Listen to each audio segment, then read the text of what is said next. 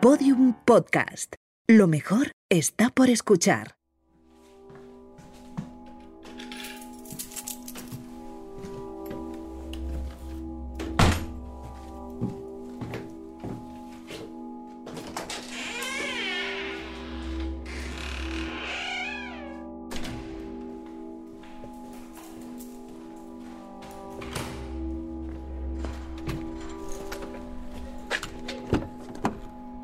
Bueno. Ahora sí estoy saliendo en esta Ford Tourneo híbrida. Hacía tres meses que no salía de Bilbao y para mí es una oportunidad increíble de, de poder contar historias, ¿no? Porque tú estás ahí escuchándome y, y, para mí esto es muy importante poder compartirlas contigo que estás ahí, ¿no? La mejor versión de uno aparece con el otro enfrente.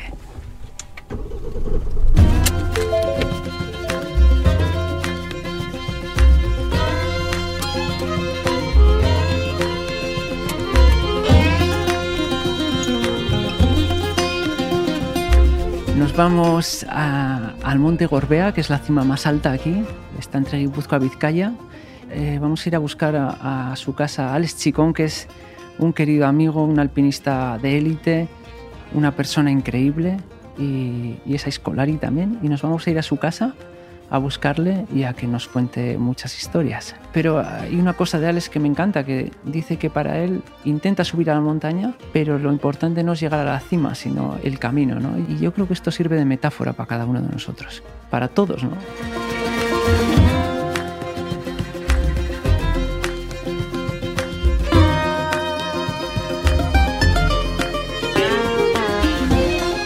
De la cabeza una frase que dijo mi amigo Unai Basurco de Josep Conrad.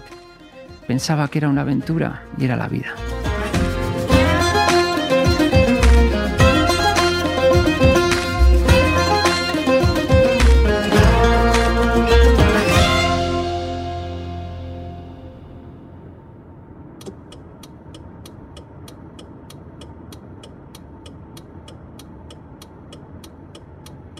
Mira este caserío aquí en la recta de Vildósola, eh, a la derecha. Me parece precioso bonito, ese caserío sí, sí, que, sí, está, que está vacío por dentro. Eh, está nada más la que la estructura, pero mira atrás que tiene esos robles, ¿no? Es, es una, de las, es una zona preciosa. ¿Yo qué te voy a decir de, de estos lugares? Eh, por eso cuando me contaste la idea, eh, Kepa, Mm. digo, pues vamos a ir a un sitio que para mí significa mucho, pero por otro lado también mm, yo creo que es uno de los rincones más bonitos de, de toda la zona Mm. norte de- del, del- País Vasco. Oye, ¿te importa que baje la, la ventanilla? Para nada, por favor, faltaría más. Y tengo calor y todo, que va la calefacción Sí, ya puesta. te digo, joder, que sí, hace sí. calor.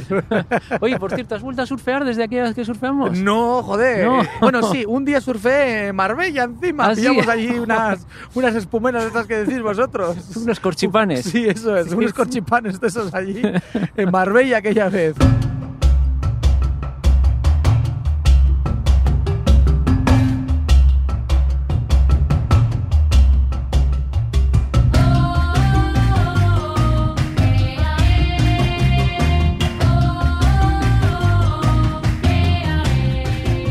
¿Has subido a Gorbea por aquí? ¿Te suena por Lambreave? No sé, yo es que he venido, he venido, eh, pero poco. Venga, ¿cuántos, Po- cuántos años llevas sin venir a Gorbea? A ver, Mira, venga. cuando me rompí el cuello mundaga, lo primero Sí. que hice cuando salí fue venir al Gorbea. Ah, viniste a Gorbea, sí, ¿eh? Sí, porque no podía surfear y dije, vamos, voy a ir", y estuve en un refugio allí. Joder. Sí, sí, mira, sí. qué curioso, joder. Y esto fue en el 2017. Ah, dos- La, 2017. la última vez, sí, Joder. sí, sí. Había elegido esta zona del Ambreave porque es la zona por donde más subo yo igual quizás a Gorbea, Claro. por cercanía y, y estás como más tranquilo también, hay menos movimiento igual de gente que subiendo igual por Villaro o por alguna de las zonas que, de Álava que tengas pues mucho más trasiego de movimiento de personas. Aquí coge ahora a la izquierda, que para aquí, en el cruce y entramos ya en lo que es el, el pueblo de Zanuri.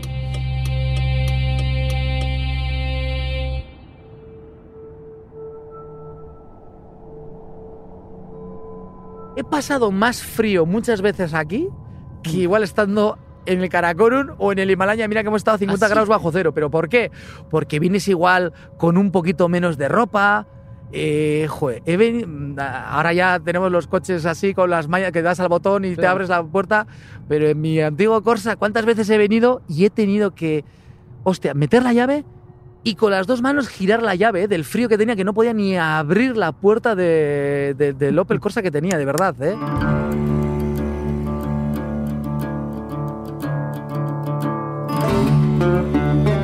Ahora aquí a la derecha y cogemos ya Palambreave. Eh, ¿Qué pa? ¿Ves aquí? Sí.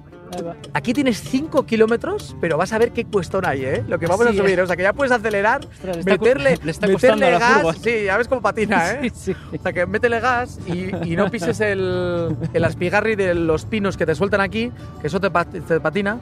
Aquí tan solo nos queda un caserío ahí a la izquierda, eh, también muy bonito también, para venir con bicicleta. Mira qué puerto hay aquí. Vamos, aquí para que- acabar una etapa de la Vuelta a España o de la Euskal Rico y Chulia, bueno, es que es espectacular. Todos esos pequeños detalles que antes no se podían hacer. Ahora hay una tendencia a ir al monte del copón Salir, sí, y, sí. y a salir. Y, y yo creo que bueno que ha venido muy bien también. ¿eh? El tema de. Bueno, a ver, ha venido muy bien. Eh, Sí, dentro de eh, lo es, malo que es- es el es- es tema, muy bruto claro, también. claro. Pero yo creo de lo malo bien, siempre nacen cosas buenas. De Algo mis aprende. errores yo sé que nacen nuevas oportunidades. Y para mí es que no hay piedras en el camino ni obstáculos. Simplemente eh, vas solventando pues lo que te va surgiendo en el camino, ¿no? Sí, sí.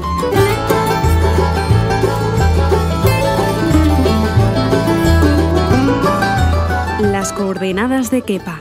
Un viaje sonoro con Kepa Acero producido por Podium Studios con la colaboración de Ford. Capítulo 2. Alex Chicón. Presente y futuro de las montañas.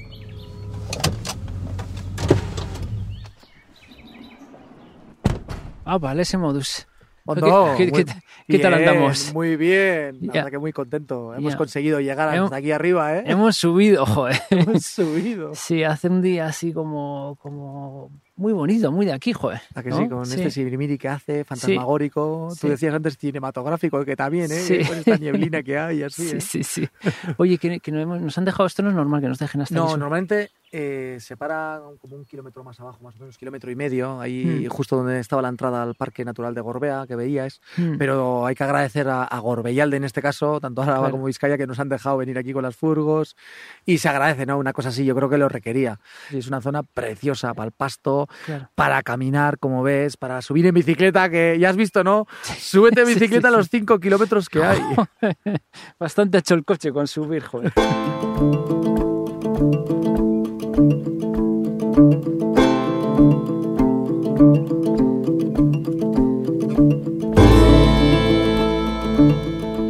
Oye, te iba a preguntar, Alex, porque aquí bueno, suele, suele haber un montón de, de alpinistas y, y- y nosotros somos el único animal del planeta Sí. que suben las montañas por, por la sencilla...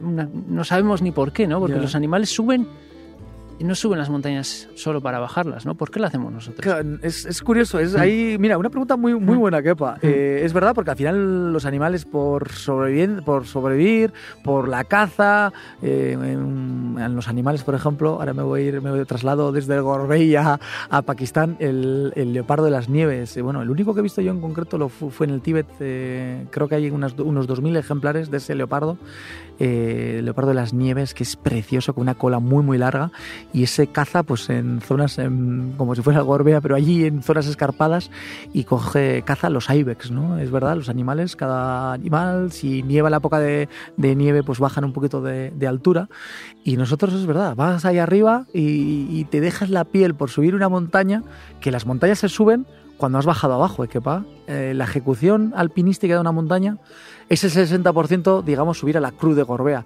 que hay una Mm. cruz aquí preciosa, que estamos en el Gorbea. Claro. Vale, el 60% sería la cruz, pero el 40% restante se ejecuta cuando tú llegas a la base, cuando estás eh, nuevamente en Cianuri o en Ubidea o en Noro, en cualquiera de las salidas por las que hayas subido. Es ahí cuando se suben las montañas, ¿no? Y lo curioso es que yo disfruto de las montañas, Kepa, durante toda mi vida. Aquella ascensión al Nanga Parbat, la del Broad Peak, o la escalada que hicimos el otro día, o la escalada que hicimos allí, tienes que disfrutar cada día. A mí no me hace falta estar todos los días pillando la ola más peligrosa, la ola más grande, no. A mí me encanta estar hoy aquí contigo, bueno, estamos aquí dentro de las furgos, con este ambiente misterioso, como dices, pero también estoy disfrutando muchísimo. Hombre, Claro. me va a dar pena que no nos da tiempo para subir a, a arriba a la cruz, ¿no? Claro. Pero subimos para arriba para bajar y no hay nadie arriba que nos aplauda, ni te dé una Coca-Cola, ¿eh?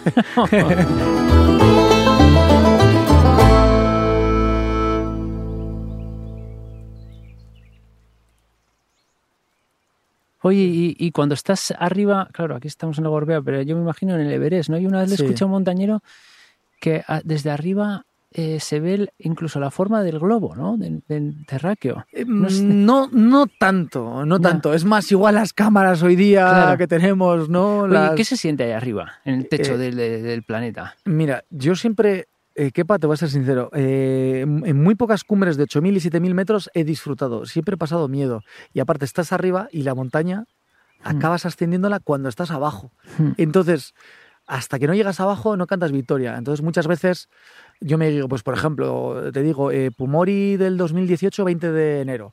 Eh, el Pumori, yo era un crío y en el 2001 hubo un accidente, murieron cinco chicos eh, vascos. Entonces, en el año 2006 hubo otra, otro accidente, otro accidente también, un- un- dos hermanos extremeños, no sé si fue, fallecieron también tres. Entonces se llevaba ya años sin escalar, entonces tú estás en la cumbre y dices, ostras, ahora va a ser tú como de bajada, vamos, nos pilla una avalancha. Entonces es como que se vicia tu mente y empiezas a pensar como cosas negativas, ¿no? Eh, No sé si a vosotros os pasa lo mismo en el mar, ¿no? Que Mm. dices, hostia, esta ola, esta serie que me va a pillar, ahora esto la voy a pasar mal. Pues en el monte a mí me pasa un poquito así. Claro. Entonces, en pocas cumbres he llegado a disfrutar. Sientes miedo, sientes algunas veces igual felicidad, pero más o menos en los retos que estamos haciendo hoy día, pues para que te hagas la idea, el 25 de enero de este año estábamos en la cumbre del Lama de Blanc, una montaña de 6.812 metros, esa montaña que dibuja cualquier niño o niña, Mm. o una de las montañas que puede ser más hermosas del planeta. Eso sí, Gorbea no tiene nada que envidiar tampoco a la Lama de Blanc, ¿eh? Eh, el 25 de enero de estar en la cumbre, en cuatro horas estaba en el campo base. Entonces, cuanto antes bajes de la montaña, es más fácil que sobrevivas también. Claro.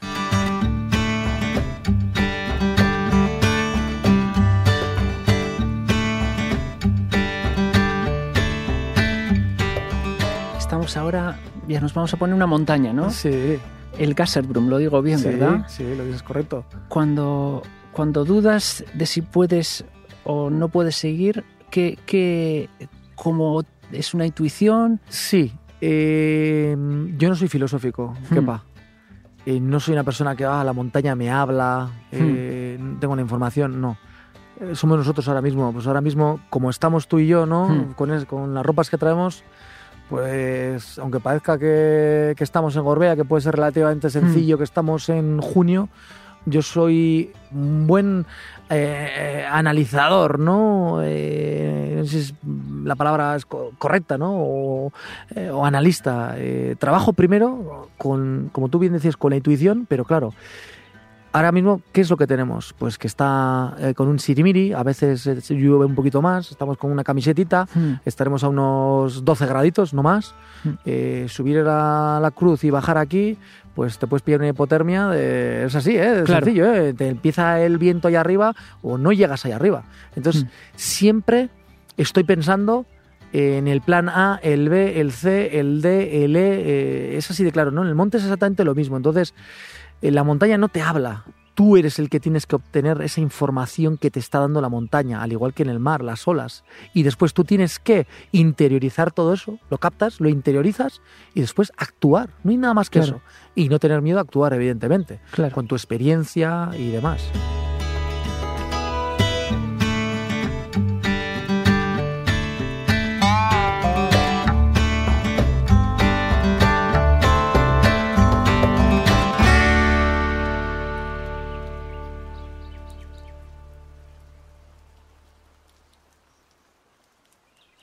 ¿Hasta qué punto tenéis vosotros el control de vuestra situación? Eh, muchas veces tenemos el control, pero muchas veces, muchas otras veces, perdón, no lo tenemos. En la montaña, no sé si pasa en el mar igual, que en el monte Eh, en concreto, hay diferentes estudios hechos. Yo pensaba que en un 75% de los casos de accidentes mortales eran por culpa, por fallos humanos. Mm. Es el 92%. Es que mm, el 92% de los, de los accidentes que suceden en montaña eh, son por errores humanos. Entonces, yo creo que si tú haces un trabajo previo de estrategia, planificación, ese trabajo previo, minimizas mucho los riesgos. Dices, jo, es que va, se cayó el Serac, mala suerte. Mm, mala suerte, pero siempre hay algo que se podía haber hecho para Hmm. evitarlo, ¿no? A pesar de que hay muchos factores que no dependen de nosotros. Mira, eh, Kepa, aquí viene, ¿ves? Uno de los pastores que te decía. Ah, sí. Sí, mira, sí, este es uno de los pastores de aquí de Cearuri y... y... ¡Apa! ¡Apa, ¡Eh, ahí! Guirote! Sí, mira, estarán pensando, ¿qué hacen estos dos con, con este equipo aquí, con esta furgoneta, con estas dos furgonetas aquí y demás, ¿no? Y estarán pensando, ¿no? Pues hay, charla, hay- forasteros, hay forasteros, ¿eh? Lo que te decía, eh, entonces en, en los riesgos muchas veces mm, el alpinismo también, si tú evitas, no cortas de pleno el riesgo, es que no es alpinismo, no, no tiene, no tiene esa gracia, no Claro. es ahí donde reside un poquito la gracia también. Claro. Evidentemente no vamos buscando la muerte, ni mucho Claro. menos, pero sí sabes y tienes presente muchas veces que igual es el último día que escalas, o igual es la última bocanada de aire que respiras, o quizás las últimas vistas que vas a ver. Pero Mm. lo asumimos, ¿no? Y Mm. por tanto yo creo que vivimos con la muerte de manera más presente y eso te hace que vivas y disfrutas al máximo cada momento, ¿no? Que aproveches cada momento, cada situación al máximo.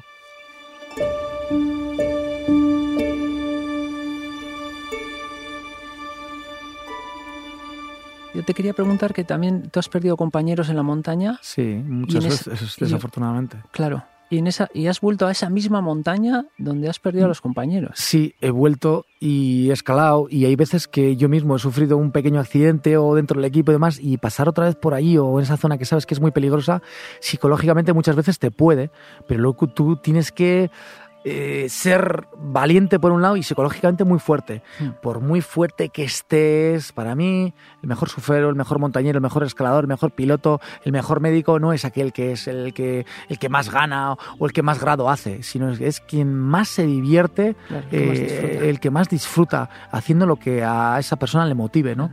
Entonces, ese es el punto principal, pero enfrentarte a tus miedos también a veces cuesta, ¿eh? Claro.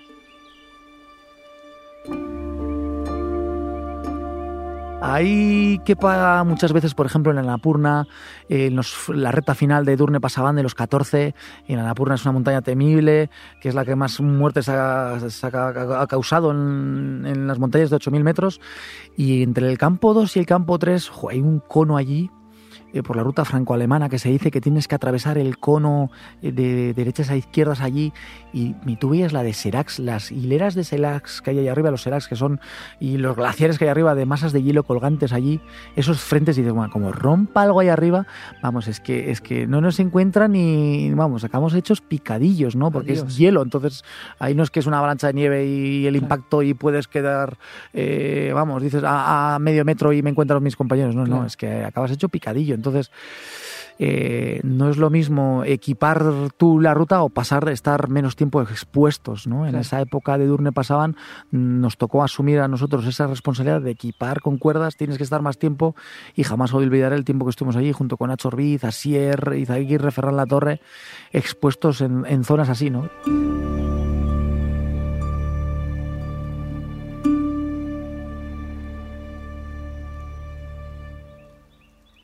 Oye, y, que- y a la altura, ¿no? Yo, joder, me pongo allí a 7.000 metros, ahí te rompes un tobillo. eh, pues tienes que ser muy fuerte y como te decía, esto, esto, unas buenas patas, unos 80 kilos, unos buenos mulos y unos buenos bíceps no sirven de nada. Esto es lo que nos sirve. La cabeza. Es que esto es lo que sirve. Esto es el 80%. A veces digo el 70%, yo cada día soy más presente que es el, el, el 80%. ¿Cuánta gente más fuerte que, que, que yo habrá, eh, mejores escaladores, pero al final la definición la tenemos con esto, ¿no? Oye, y, y hablando de eso, a mí, me, a mí me choca mucho, me chocó mucho unas fotos que vi, yo creo que fue en el campo bas- base del Everest, que había, un- que había unas fotos con un montón de basura allí, ¿no? sí. Y me pareció las- como una contradicción, ¿no? Porque tiene uno como mitificado la figura del, sí. del montañero y de repente es, habrá de todo. es, también, eh, ¿no? hay, hay de, hay de todo, pero es que es curioso. Es, muchas veces pasa. Hay que tener en cuenta eh, lo que te decía, desde, el- desde que el ser humano existe, estar a 8.000 metros, a 56 grados bajo cero, con las connotaciones que eso, conlleva, ¿no? que el ser humano no está diseñado para sobrevivir en la altura, las partículas de oxígeno, ¿no? que la presión parcial es mucho inferior ahí arriba que aquí mismo a Claro. 800 metros de altura, hace que el oxígeno escasee. El oxígeno pasa por los alveolos, por los capilares de los alveolos a la sangre y nuestro cuerpo tiene una reacción natural que palpita con mayor ra- rapidez y genera glóbulos rojos porque el glóbulo rojo eh, eh, lo que hace es transportar esas, eh, esas partículas de oxígeno. Claro. Entonces esa insuficiencia de oxígeno hace que nuestra sangre se espese mucho más. Entonces a 8.000 metros, a 56 grados bajo cero, probablemente las expediciones invernales datan desde 1980, etc, etc. En cuanto a condiciones adversas, pues igual son estas, ¿no? Las Claro. expediciones invernales, ¿no? Claro. O a la Antártida, eh, Polo Norte, como ha estado pues un gran aventurero explorador como puede ser Mike Horn, ¿no?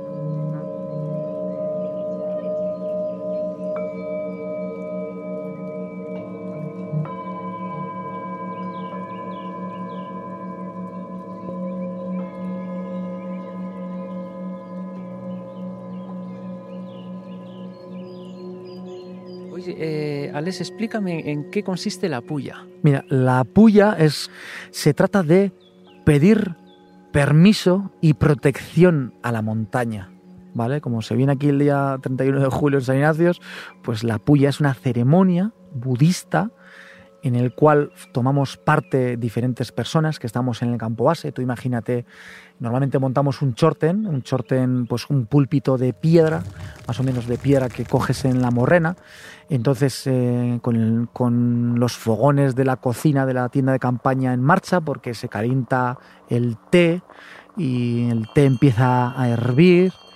Eh, después, eh, mientras vamos rezando, hay un lama en este caso, siempre en unas expediciones, o el que hace de lama, va leyendo las oraciones, va haciendo que suenen las campanas que va agitando y va rezando de diferentes eh, rezos.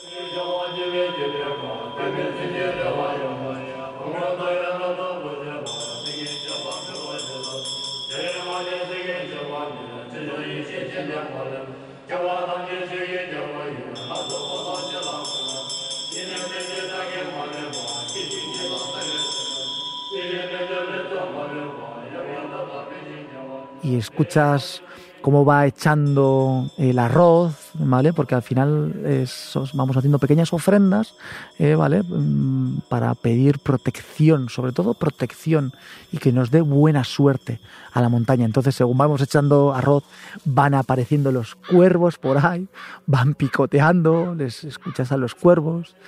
Es, es- es muy curioso, ¿no? Y, y- también se escucha, pues, risas, eh, algunas veces pues la gente se llega a emocionar, oyes algún, algún que otro llanto, eh, entre carcajadas y es, es muy curioso, ¿no? Entonces hay una energía ahí increíble, ¿no? Y, Claro. y es, es- es mágico, es un momento mágico. Y en esa puya muchas veces el devenir de la expedición eh, ¿no? te pasa, dices, ostras, tenemos 60 días, 65 días por delante. Y es donde tú piensas, ¿cómo, cómo va a ser el futuro? Y ves eh, la ilusión de la gente, los miedos, las incertidumbres, el devenir, el futuro incierto en muchos casos y todos esos elementos alrededor de la expedición, ves ahí a la montaña que miras para arriba, levantas la cabeza así, tienes que levantar la cabeza tanto porque está, aquello tan alto Claro, que va, claro. que dices, joder, seremos capaces de...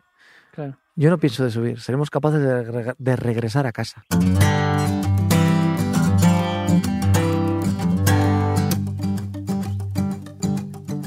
Supongo que de todas- todos estos viajes y aprendizajes aprenderás mucho de otras culturas, ¿no? ¿Cómo se hace un iglú? Pues eh, hacer un iglú mm, muchas veces es contra viento y marea, ¿no? Cuando tú quieres, digamos, innovar, aunque los iglús datan desde la prehistoria, hace más de 15.000 años se habla de los iglús, pues bueno, pues a través de, de un amigo, eh, Yagoba Luengas principalmente, fue el que ya me habló hace do- eh, varios años de, bueno, tal, hay unas técnicas y demás, y ya quedamos un día y me explicó ya bien, bien, bien. Y luego ya fuimos un día a picos y en pleno verano, en un nevero, eh, con nieve, que, bueno, no era ni nieve, era hielo, eh, somos capaces de hacer un iglú.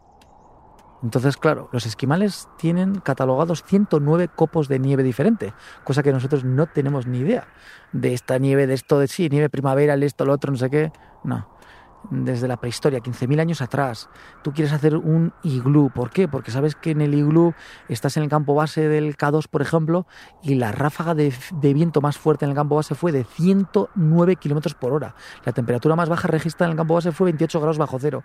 Dentro del iglú puedes conseguir una temperatura confort. Lo que pierdes ahí es musculatura, principalmente. No pierdes grasa, pierdes la musculatura. Entonces, en vez de que esté la escarcha cayendo todo el día en la cara, el toldo del viento y demás, vamos a ser capaces de construir un iglú. El éxito fue ¿eh?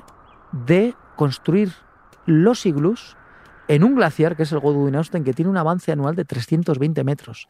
Ese glaciar cada día avanzaba más de 40 centímetros en una estructura sólida y fuimos capaces de, conseguirlo. mi, frecuencia cardíaca estaba por debajo de las 50 pulsaciones a 5.000 metros. La temperatura, si en el exterior estábamos a 25, dentro del iglú estábamos a menos 4.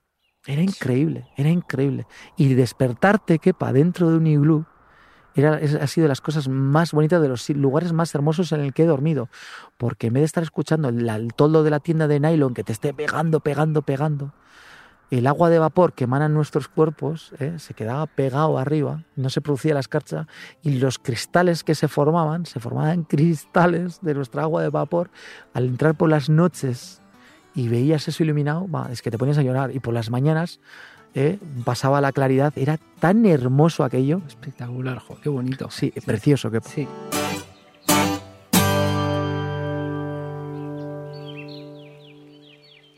Oye, y Alex, ¿con, qué estás ahora? ¿Cuál es tu próximo proyecto? Pues mi próximo proyecto es invitarte a que te animes a hacer un viaje por ahí. ¿eh? Sí, que con nosotros, ¿eh? No estaría mal, ¿eh? Hacer un viaje, ¿eh? Como estamos ahora con las furgos, meter un poquito de surf, la manera que tienes de viajar, decirte que, mmm, Kepa, cada vez que me llamas y que hablamos y demás, siempre recibo de ti positivismo. Me encanta cómo eres, tu sencillez, tu humildad y decirte que en el mundo de la escala también eres muy respetado que sepas que la gente te aprecia y te sigue muchísimo, eh, de verdad, y, te, lo quería decir también, ¿vale? Para que sepas. Bueno, oye, se agradece. otro de mis proyectos es eso, que algún día hagamos algo contigo, con, con el gallo, con Héctor Francesenia, que también nos llevamos muy bien y, vamos a invitar ahí a, Podium Podcast, ¿eh? A ver si se animan ¿eh? y hacemos ahí ¿eh? un trío, ¿eh? Con Héctor, contigo, no estaría, estaría mal, ¿eh? bueno, yo fíjate que es una asignatura pendiente, que yo siempre, y me he fijado mucho en los alpinistas, porque lo, lo sigo con con mucha atención porque recibo mucha inspiración, mucho más que del mundo del surf, así que también por eso estamos aquí, a ver si hacemos algo juntos. Mira, no, estoy, bueno, pues eh, te decía antes también un poquito con, con, el libro, con la película, eh, yo creo que hacia el día, en octubre, a primeros de octubre, mm. haremos presentación del libro más la película, el libro estamos ahí buscando también editorial para diferentes idiomas, estamos con el alemán, italiano, inglés, polaco, eh, castellano y euskera principalmente, y luego después con una película también curiosa que va un poquito pues mm, de la mano del libro también, ¿no? Y promociona un poquito el libro. Y yo creo que eso es mi siguiente proyecto, ¿no? Luego también mm, en diferentes salsas estamos metidos, pero principalmente dar de vuelta un poquito a la sociedad pues eh, lo que se merece y soy la persona que soy también gracias a a un poquito a la gente también que te sigue y yo creo que tenemos mm, también siempre estaré con una deuda perpetua, ¿no? Una losa con la sociedad y creo que allí donde pueda pues estaré haciendo el bien, ¿no? Hacer el bien sin mirar a quién.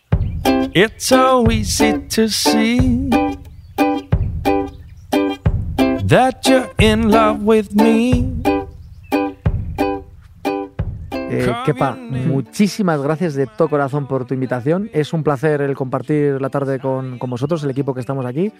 Eh, yo desde hace años, eh, desde el año 2006, disfruto, ¿no sabes? Antiguamente me pasaba igual que íbamos a dar conferencias y así, todo eso. Mm. Ah, qué rollo, que no sé qué. Pero cada vez que vengo a una grabación de este tipo, a un momento, que son momentos al final, mm. y estar en conferencias de para mí no es trabajo, para mí es disfrutar y estoy disfrutando con todos vosotros aquí, de todo corazón. Y en estos momentos en el que estamos, pues bueno, pues ya que estamos en este lugar tan bonito, ubicados entre Álava y Vizcaya, en el Gorbea, pues voy a vender un poquito mi tierra y animar a toda la gente que nos está escuchando que pueden venir a andar en bicicleta, eh, a volar, a caminar, a correr, a disfrutar de los bosques, de la comida, gastronomía, de los hospedajes que hay y sobre todo tienen toda la información dentro de Gorbellalde, ¿vale? Entonces, ¿qué mejor que venir en un momento como ahora que se van a llenar las playas? Yo creo que tenemos que llenar también un poquito, siempre con respeto como no, y sobre todo con el medio natural, con sostenibilidad. Por lo tanto, que animar a la gente que vengan a visitar Gorbea. Así que Ahí está. muchísimas gracias. Es Ahí que está. ricasco, No, como es se dice aquí. ricasco suri, joder. Cause I do the same for you, just like I'm supposed to do. I'm yours, you're mine. If you ever feeling blue, rest assured I've been there too. We just pick up where we left off, then we toe the line. That's fine. Las coordenadas de Kepa es un podcast producido por Podium Studios con la colaboración de Ford, conducido por Kepa Acero. Dirección y guion Pablo Isasa. Producción Pablo Isasa y John Gabela. Edición sonora Elizabeth Búa. Colaborador ambiental Ecoembes. Cause I do the same for you, just like I'm supposed to do. I'm yours, you're mine. If you ever feeling blue, rest assured I've been there too. We just pick up where we left off, then we toe the line. That's fine. Todos los episodios y contenidos adicionales en podiumpodcast.com. También puedes escucharnos en nuestras aplicaciones disponibles para iOS y Android y en todos los agregadores de audio.